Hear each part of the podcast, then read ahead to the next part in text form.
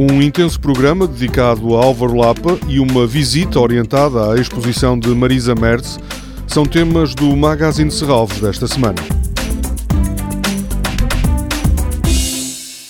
A exposição de Álvaro Lapa, no tempo todo, é o pretexto para várias atividades no próximo fim de semana em Serralves.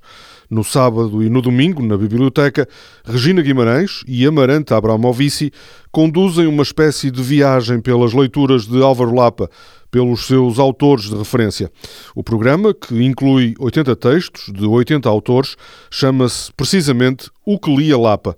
Neste universo há escritores como James Joyce, Bruno Schulz, Mário Cesarini, Henri Michaud e, claro, os escritores da Beat Generation.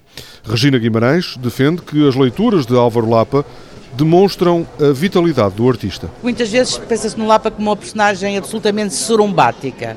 Eu acho que há que recolocar a faceta de vitalidade do Álvaro Lapa, de vitalidade. E não é por acaso que ele se interessou efetivamente pelo que escrevia o Monge do Tibete ou pelo que escreviam os irreverentes escritores americanos que de alguma forma rompiam com a pompa e circunstância da literatura europeia. Isso é um sinal de vitalidade. A outra organizadora deste programa de leituras, Amarante Abramovici, diz que serão lidos textos com importância muito diferente na vida de Álvaro Lapa algo que acontece com quase todos os leitores. Nós temos livros e autores com os quais nos relacionamos de formas muito diferentes e são importantes para nós de maneiras muito diferentes e isso também se reflete aqui. Obviamente que há aqui, haverá neste encontro textos de autores que se lêem numa viagem de autocarro e outros que são livros que demoram uma vida a descobrir e, portanto, são relações totalmente diferentes, como qualquer leitor. Não é? As leituras começam às três e meia da tarde, de sábado e domingo.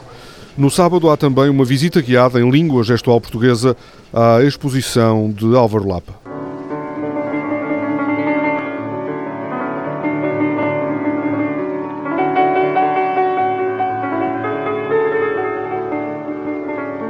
Competição entre, entre, as convenções do cinema e as da realidade é de tal modo explorada que já deve ter o seu nome, nome desportivo. Qualquer semelhança entre isto e personagens e situações reais é natural. natural. Pois então. Mudas Mudanças é um filme de Sagnel que contou com a participação de Álvaro Lapa na escrita do guião. A obra é uma reflexão sobre o período entre 1974 e 1976 em Portugal. O protagonista passeia pelas ruas do Porto e é confrontado com a pergunta: que fazer quando tudo é possível. Mudas Mudanças é exibido às seis da tarde, domingo, no auditório de Serralves. Na terça-feira, ao final da tarde, é lançado o catálogo da exposição No Tempo Todo.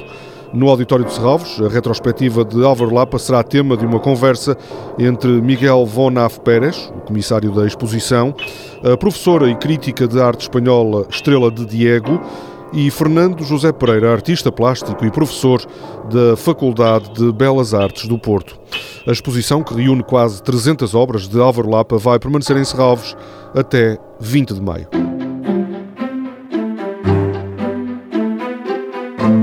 A artista plástica Leonor Antunes faz no sábado à tarde uma visita orientada à exposição O Céu é um Grande Espaço, de Marisa Merz.